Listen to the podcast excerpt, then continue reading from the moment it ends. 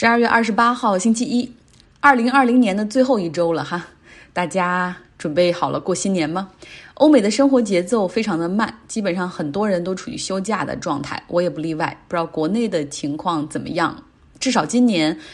元旦是周五哈，后面两天还连着周末，算是一个小长假。但是我也懂，因为总是有春节还在前面，那种辞旧迎新的感觉要淡一些。希望能够在新年大展拳脚的计划，往往要到二三月份才会实行。但是呢，到了年底十二月份，就经常还是会保持这种懈怠的状态，所以一下子感觉一年中凭空少了几个努力的月份。就算我现在身在海外，但还想着哦，在春节的时候我要再请几天假，看来是很难抗拒大脑中最深层的那些记忆。好了，来进入正题哈，本周要开启二零二零年的总结。目前看起来，每天如果只说一件事儿的话，恐怕说不完。我就跟着感觉走哈，大家也不要太在意形式，更多的是内容与陪伴。当然，也希望有思考和共鸣。许多许多年之后。大家可能在书架上会看到很多研究和讲述2020年的书，因为这是21世纪第一场真正意义上席卷全球的大流行，它彻底改变了地球上所有人的生活。我说的是所有人，小到戴口罩、勤洗手、在家办公，大到全球性的经济下行，176万多人死于疫情，国际关系从过去的信任融合走向了怀疑和孤立。各种学者和作家有很多素材可以写很多书。当然，就我们每个人个人感受而言，二零二零年我们回首起来的话，可能会觉得是 a lost year，迷失的一年。年初的很多愿望和计划，到头来可能都取消掉了，包括旅行、婚礼、毕业典礼、为新生儿的庆祝，甚至阖家团圆，也可能改到网络上进行。因为前景的很多不确定性，很多人的迷茫会影响生活和工作中的一些目标。比如说，寻找生活伴侣，疫情让熟人见面都很困难，那么很多人就变得更宅、更内向，拒绝去交朋友。再比如说换工作，经济前景不明朗的情况下，让很多人，甚至包括我的很好的朋友，也只能默默忍受老板的精神控制 （PUA）。在欧美社会，有的年轻人选择中断学习，因为远程上网课并不是大学真正应有的体验，况且学费一分不少。好多人选择了推迟毕业或者休学，但不知道这一休还能否再重返校园。疫情对人的心灵危害好像并不比身体健康要小。没了时间的概念，缺少了庆祝的机会，好像很多自己的努力都没有得到好的嘉奖。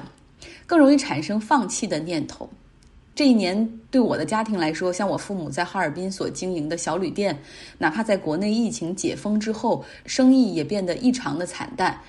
哪怕一个人都不顾，完全消耗自己的劳动力的情况下，也赚不到钱。最终，他们决定结束了长达十一年的旅店经营，彻底退休。这可能是全球很多小微企业的缩影。人类历史上曾有过两次世界大战和一九三零年大萧条、二零零八年席卷全球的金融危机，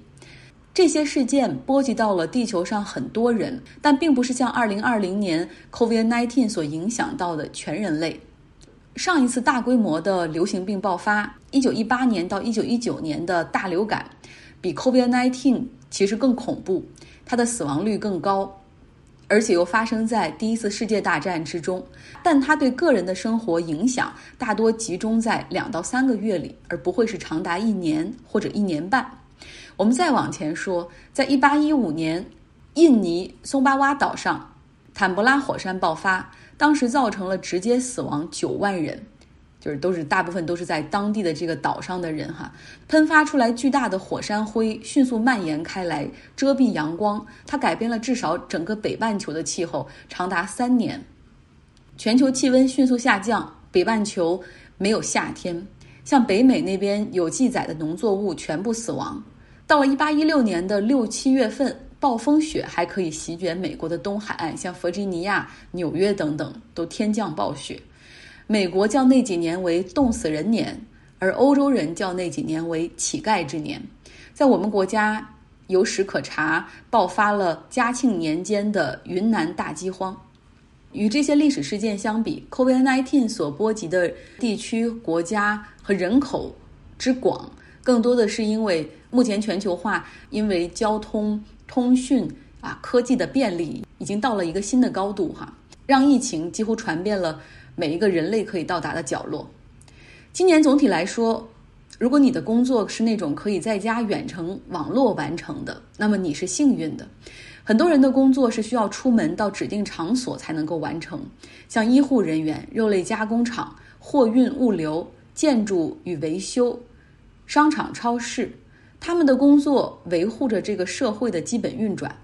同时也面临着更高的感染风险。而就像餐饮、酒店、旅游等行业，更是有千千万万的人在全球失去工作。整个社会出现了疫情后的 K 字形经济恢复，那就是资产增值，而劳动力价值在贬值。不仅在欧美，国内的情况也是一样。今年，像 A 股的各种板块批准了三百九十五家企业上市，平均我们就算每家公司让三十个高管和股东成为了身家超过三千万啊人民币的富豪，那么粗略算一下，也是一下子多了一点二万个富豪。所以，像上海、深圳的楼市就出现了量价齐飞，也就是成交量上涨，价格上涨。尤其是价格超过两千万左右的稍有品质的新房和二手盘，更是更是一房难求。看着资产快速上涨，普通人感觉更多，唯一能谈得上生活中快速上涨的，可能就是物价了。忽然想起。电台前同事唐明所说的一个总结哈，他说：“你的财富不取决于你有多好的工作、多高的学历和能力，在当下的一线城市，财富只和你买房的时间、买房的面积和买房的地段挂钩。”有人一直也想知道，在美国房价怎么样？像超级一线城市圈旧金山湾区这边，大概一百四十万美元就可以买一个很好的 house 了，而他们只算。就是房子内的面积，并不算你院子的面积。那假如说一个年轻人他在科技公司里做码农，年收入毕业之后年收入二十万美元，哈，就加上股票分红不成问题。那么大概一个这样的年轻人毕业之后两年就可以交上首付了。就在平安夜哈，我在日本超市门口排队等着进去采购的时候，听到后面一位刚刚进入职场的新晋码农在和几个师弟师妹聊天儿，他就说：“哎，我要怎么也要买一个四房三卫两车位的 house，到时候我给你们做房东，就是那种自豪劲儿哈，和你能够看到对未来的那种幸福感。”扯得有点远，我们回到疫情，终于我们在二零二零年底看到了对抗疫情的希望，那就是疫苗。辉瑞和 BioTech 的疫苗，Moderna 的疫苗，俄罗斯的疫苗和我国的疫苗相继大范围上市。前两款疫苗是经过 FDA 批准的，它们有百分之九十五的有效率。据说呢，在研发的过程中，药厂方面认为有效率如果如果能够达到百分之七十以上就很乐观了。因为首先这种这种新型冠状病毒非常难被疫苗所捕捉的，然后再加上。这次疫苗所研发的时间又很短哈，过去可能是三五年研发一个疫苗，而这次整个疫苗时间压缩到了八到十个月，结果没想到最后第三期临床结果却是显示出百分之九十五的有效率，大大超出预期。尽管目前出现了英国变异、南非变异，但是疫苗对于变异依旧有效。现在要做的就是药厂哈迅速的这个产能要是能够上来，然后进行大范围的接种。目前，英国、美国、加拿大之后，欧盟也在圣诞节这个周末开始了疫苗接种。但是，怎么算一算，也要到明年的五月份左右吧，疫苗才有可能覆盖到百分之六十到百分之七十的人群。那个时候控制住疫情，我们的生活才有可能回到疫情之前的样子。这只是一个先决条件哈，不要忘了过去，在 COVID-19 之前，只要有签证在。你可以买一张机票，自由的出行，无需接受检测，无需接受隔离。落地之后出关，你可以迅速和本国人没有任何差别对待，然后就可以去玩或者去工作了。那么这样的情况，除了疫情要控制住之外，还要各国去修复之间的信任和友好。目前看来，因为疫情之下，很多国家都已经将自己曾经发放的长期商务和旅行签证直接作废了。要重启疫情后的全球化的人类的往来，每一个国家都需要做出更多的努力。所以，我们能够在二零二一年的夏天让一切回到从前吗？我是这样想的哈，但是很多机构则把这样则把这个时间点放到了二零二二年初。二零二零年还发生了很多事情，比如说就在前几天，脱欧协议终于完成了，被 Boris Johnson 当成一个圣诞节的礼物送给了英国人。长达四年半的脱欧大戏终于要落下帷幕。那么，相当于是二零一六年的时候，英国提出要结束长达四十年的婚姻，哈，然后终于熬完了婚，就是离婚前的冷静期，同时也就分手后的财产和规则与他们的前任达成协议。那么，究竟是一个怎样的未来呢？这是一个自由贸易协定，英国只要在遵守协议的条件之下，欧盟和英国就可以进行。无税和无配额的贸易，但这依旧是两个市场。英国人如果想去欧盟的话，九十天内他是不需要签证的哈，就可以无签证出访。如果是超过这个天数，要要去长期的居住生活，还是需要申请签证。那么交通运输领域，像航空的就那种空管的管理啊，航运船只的管理，目前看还是要沿用过去和欧盟一起的方式。那么，英国和欧盟所签订的这个自由贸易协定，可以说比欧盟与加拿大与日本签订的这个条款都要更好。不难看出，欧盟对待这位前任哈不薄。我们可以先从前几天哈就是僵持不下的几个争议说起。第一个就是捕鱼权 （fishing）。英国和欧盟最大的分歧的部分就是涉及到这个捕鱼哈，欧盟船只还能不能够进入到英国海域？因为这个是与领海主权啊挂钩的。英国不得不在这上面做出让步，因为渔业实际上只占他们的经济的百分之零点一二，而且更重要的是，英国海域所捕上来的鱼和贝类，最终很大部分是要销往欧洲的，所以他们必须妥协。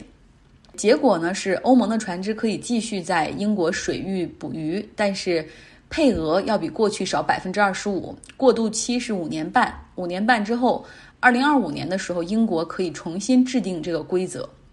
第二点争议是 fair competition 市场竞争的公平规则。英国也同意了哈，要与欧盟使用同样的保护劳工的条款，对于环境保护等社会责任去要求企业。当然了，他们是可以独立的立法的，就不一定就是完全沿用欧盟的法律哈。你可以自己立法，但是最终的效果必须达到一样。假如说英国自己立的法和欧盟的标准如果相差太大的话，双方就会进入到争议解决机制，这个就可以触发欧盟对英国的某类商品去征税或者是给配额。在货运出口的边境检查方面是要进行啊，要进行安全和清关两方面。接下来一点是金融服务。我们都知道，英国的很大一块儿哈，尤其是伦敦哈，是金融服务业，很多银行机构都在那儿。目前是悬而未决的，就很多还没有最终确定，还需要再去谈。人才流动方面，过去呢，英国就是欧盟的一部分，就是这边的医生可以去那边执业，然后这边的老师可以去那边执业，就这个等于说资格认证是通的。但是未来这个将不会自动生效。假如说一个我我同事的妹妹在英国是牙医，她如果以后要到法国的牙医诊所去工作的话，就需要自己先在法国政府的这个资格认证那儿去申请哈，看是否可以直接获得认可，所以给人才的流动增添了一点障碍。最后要说一个难题哈，就是大家也比较关心的北爱尔兰的问题。就北爱尔兰和爱尔兰之间到底要不要设边境呢？那目前看来，在这方面，英国是做出了让步，就是，呃，北爱尔兰和爱尔兰之间仍旧保持着欧盟一体化的状态，不会设置边境啊，因为要不然这也会破坏北爱和平协议，所以可以理解为英国。脱欧了，但是北爱尔兰被留在了欧盟里。另外，这也和地理位置有关，因为北爱尔兰和爱尔兰在一个岛上，他们和英国本土隔海相望。那苏格兰一一看到这个结果就很生气，说：“别忘了，在脱欧公投里面，我们我们苏格兰人是极大比例的要求留在欧盟里面。那么现在北爱尔兰啊可以留在欧盟，为什么你们不能够让我们苏格兰也破例留在欧盟呢？”所以。别看脱欧协议目前是达成了，英国也会脱欧，但是我总感觉这个事儿哈不算完。好了，今天的节目就是这样。明天、后天我们还会继续给大家总结。明天会给大家带来特朗普哈，我们可能不只要说他这一年，可能是他这四年到底有有什么好的，有什么不好的，以以及美国的大选和即将开始的二零二一年。希望大家在二零二零年最后一周的星期一有一个好的状态。